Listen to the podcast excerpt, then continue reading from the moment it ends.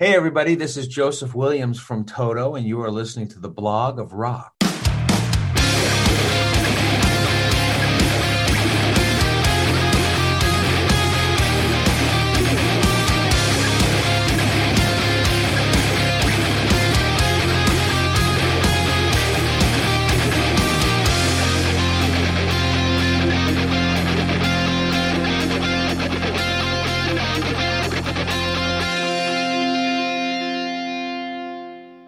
Hello. Welcome to the Block of Rock, your hard rock and heavy metal podcast music magazine. My name is Uwe Lerch and I will take you backstage to the rock stars.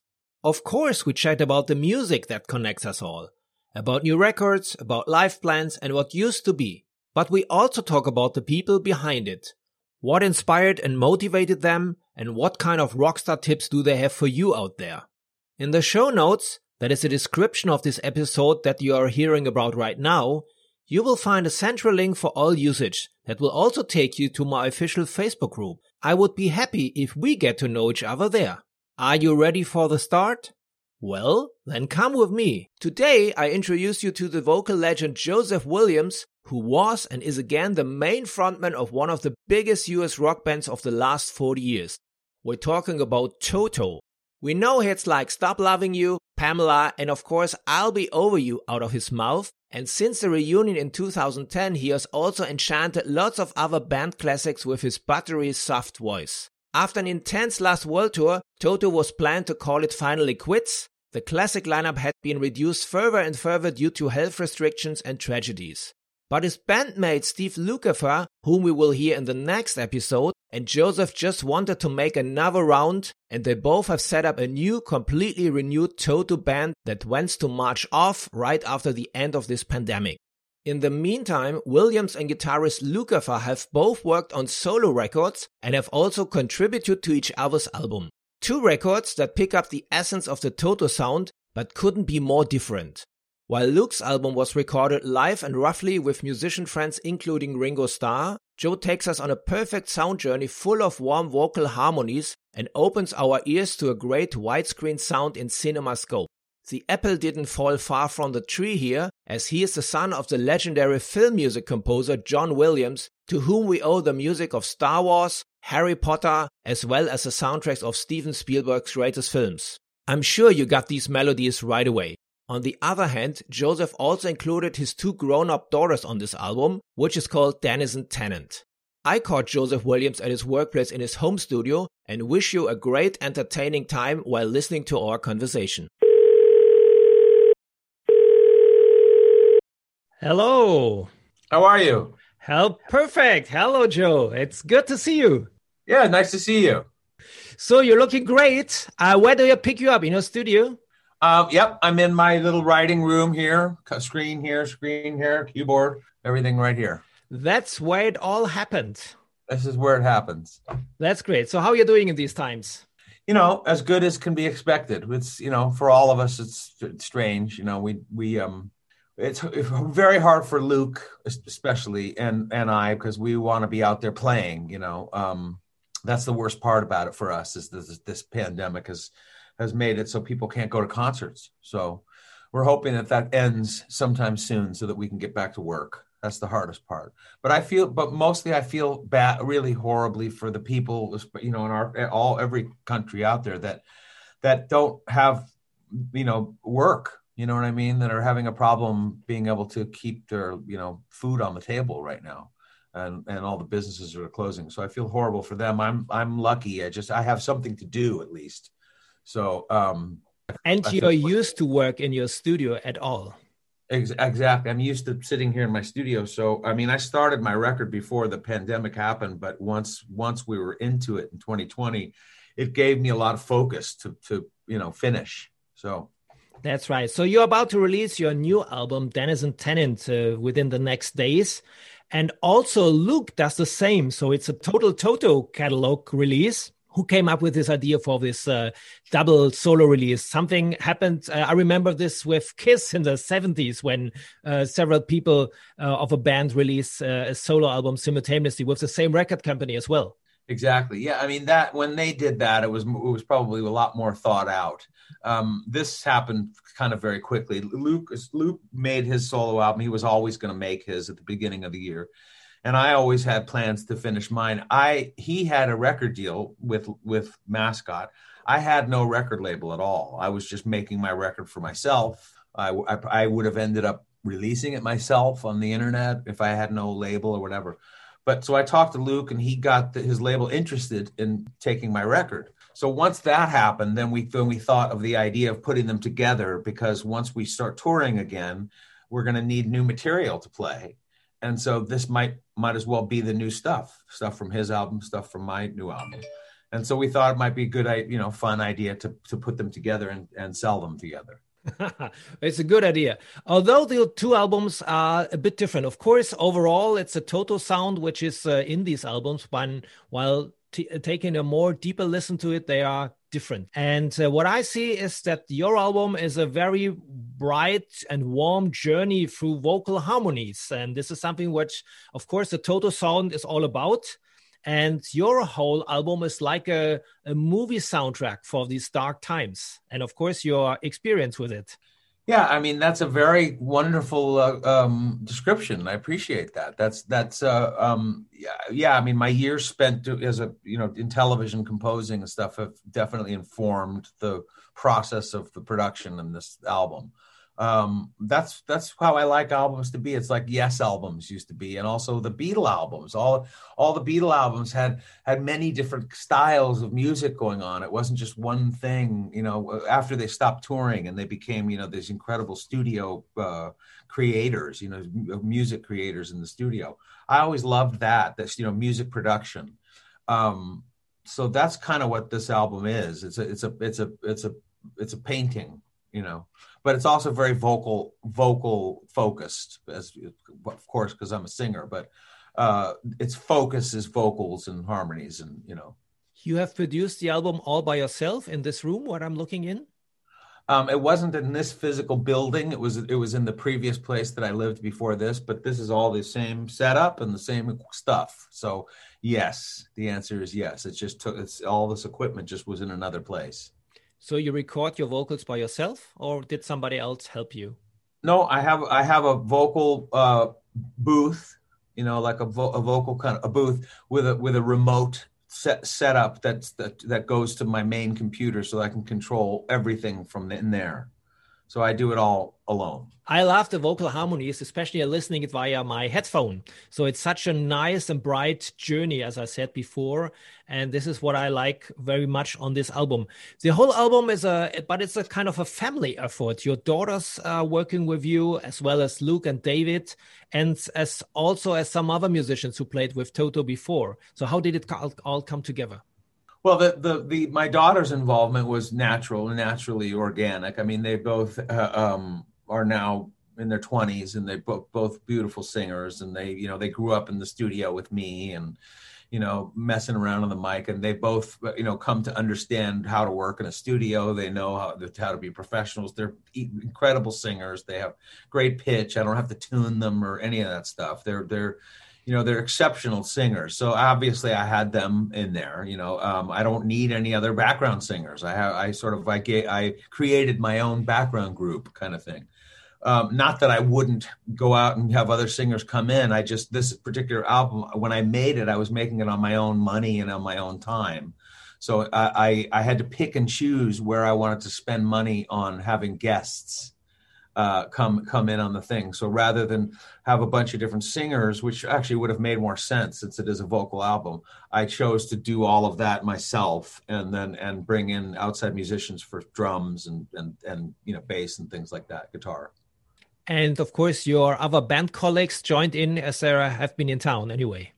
Yeah, I mean, I'm just one of the, I'm I'm I'm blessed. I'm blessed to have these men as my friends. You know, it's as simple as that. I, I mean, I like I said, I had no record deal. I had a little bit of money to spend, and these are guys who are virtuoso musicians who make a lot more than I could give them. But as, as they, for me, they come in and they and they will they'll record as as a favor, and and they're the very best of of musicians. Like you know, the song Liberty Man. I mean, I couldn't. It wouldn't have been right if I had, wasn't able to get Simon and Simon generously recorded his drums in his own setup in his own studio, and it took his time to do that. And I, he, I didn't pay him anywhere near what he would normally get for something like this.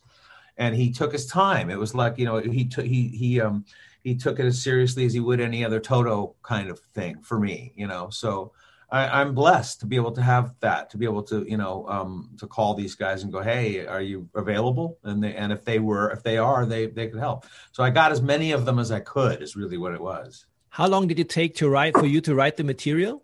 Has it been also while you were on tour with Toto, or did it just happen the past two years? No, um, I, st- I started to chip away at songs starting about 2016, coming on the road, going off the road, coming on the road, going off the road. I don't write when I'm on the road. When I'm on the road, I'm focused on my voice and taking care of it. I walk. I I sleep when I when we're not doing a show. It's hard for me to get in the mindset of creating in my hotel room, that kind of thing. But when we when we're home from the road, I immediately go to work and start you know ideas that kind of thing. So in 2016, I started coming up with ideas for songs and developing their sounds and stuff. So two songs on the album are really from that development early on. Uh, a, a, couple of the tracks, which ended up being finished songs, also. But for the most part, the album was made and written in 2020. It's a very personal message. What I can hear between uh, between the songs and also between the lines. I guess so. I guess I guess it is. Um, it's it's just it's the album I wanted to make. I didn't have anybody telling me, you know, that I couldn't do this or that. I mean, I didn't have a record deal or anything else. I just it was all my equipment. It was just up to me to do the vocals. This is the mic I use to work out stuff, and then I have a booth. I just didn't have anybody to bother me to tell me that I couldn't do this or do that. So I just took my time and just did it exactly the way I wanted to make it be and sound. So. Uh, so yeah, it's it's uh, it, it definitely represents me more than any of the other stuff I've done. I think. One of my favorites on the album is your duet with Hannah, your daughter. It's uh, Don't Give Up. Anyway, one of the best tracks ever written, originally by Peter Gabriel and the fabulous Kate Bush. But you sing it together, uh, and for me, especially the middle part, you made some kind of a climax into a gospel kind of sound. Mm-hmm. Uh, is it your way to tell the world that there will be some kind of light at the end of the tunnel? Well, I mean, that's a great way to look at it. I, I will be honest with you, I wasn't really thinking of that. I, I, mean, the middle section of the Peter Gabriel song uh, in his original struck me as being very gospelly. You know, I, I think it is by its nature. So I just went a little further with it. Is all. I just I just just went a little bit further by by bringing in instrumentation and Luke's guitar and all that kind of stuff. But but it's it's yeah, it's a very gospelly moment. And I love how uplifting it feels, and uh, I, I love the nature of that song. Just the whole the whole thing that song per- makes me feel. I, I love it. That's why I wanted to try it, and I also thought that um, the song could work very well with the lyrics being a conversation between a father and a daughter you know? So uh, that was why hannah worked so perfectly for me. So uh, you know it's it's it, i wasn't trying to reinvent anything or do anything differently or try and impress anybody. I, it was just a it was a fluke that i ended up doing that song. I just ended up was listening to it one day on the on the internet and i turned over here and just decided to to mess around with it and it just got carried away. But uh, it's one, one of my very favorite songs in the world and i just feel privileged to be able to do a version was it also kind of your daughter Hannah's message for dad uh, not to give up? Well, yeah, that's the idea. The idea is that the, the lyrics were great also for father daughter, you know. Um, there's another cover version on the album by the Beatles. You mentioned the bands already before. Uh, if I Fell, you do it together with Luke, so it's kind of Lennon McCartney uh, in the Toto style. What did it make you to choose this track by the Fab Four? Well, I, I, I, love the song, first of all, for so many reasons, going back to, you know, as a child, to something about the harmonies that I've always loved. Um, um, John and Paul singing together. It was, those guys singing together just had such a great chemistry and it, and it made me, it helped me, teach me how, how it is to sing with another person, to sing harmonies with another person and sing in tune, not just by yourself. So me and my brother and sister used to sing all the Beatle harmonies. And I loved If I Fell because if, in If I Fell, John and Paul are sort of trading off the first and third harmonies. and the second one bounce you know the, there's it's missing there's a missing part and and when i was a kid i used to always try and fill in the missing harmony which has helped teach me how to sing harmonies so i always loved that song um, and and thought you know maybe one day i could do a version of it but i never really thought about it that way and and just like don't give up one day i was taking a break and i was watching youtube and and the song came up and i thought turned over here to my keyboard and started playing it and singing it myself. And I thought, hmm, I'll just finish it.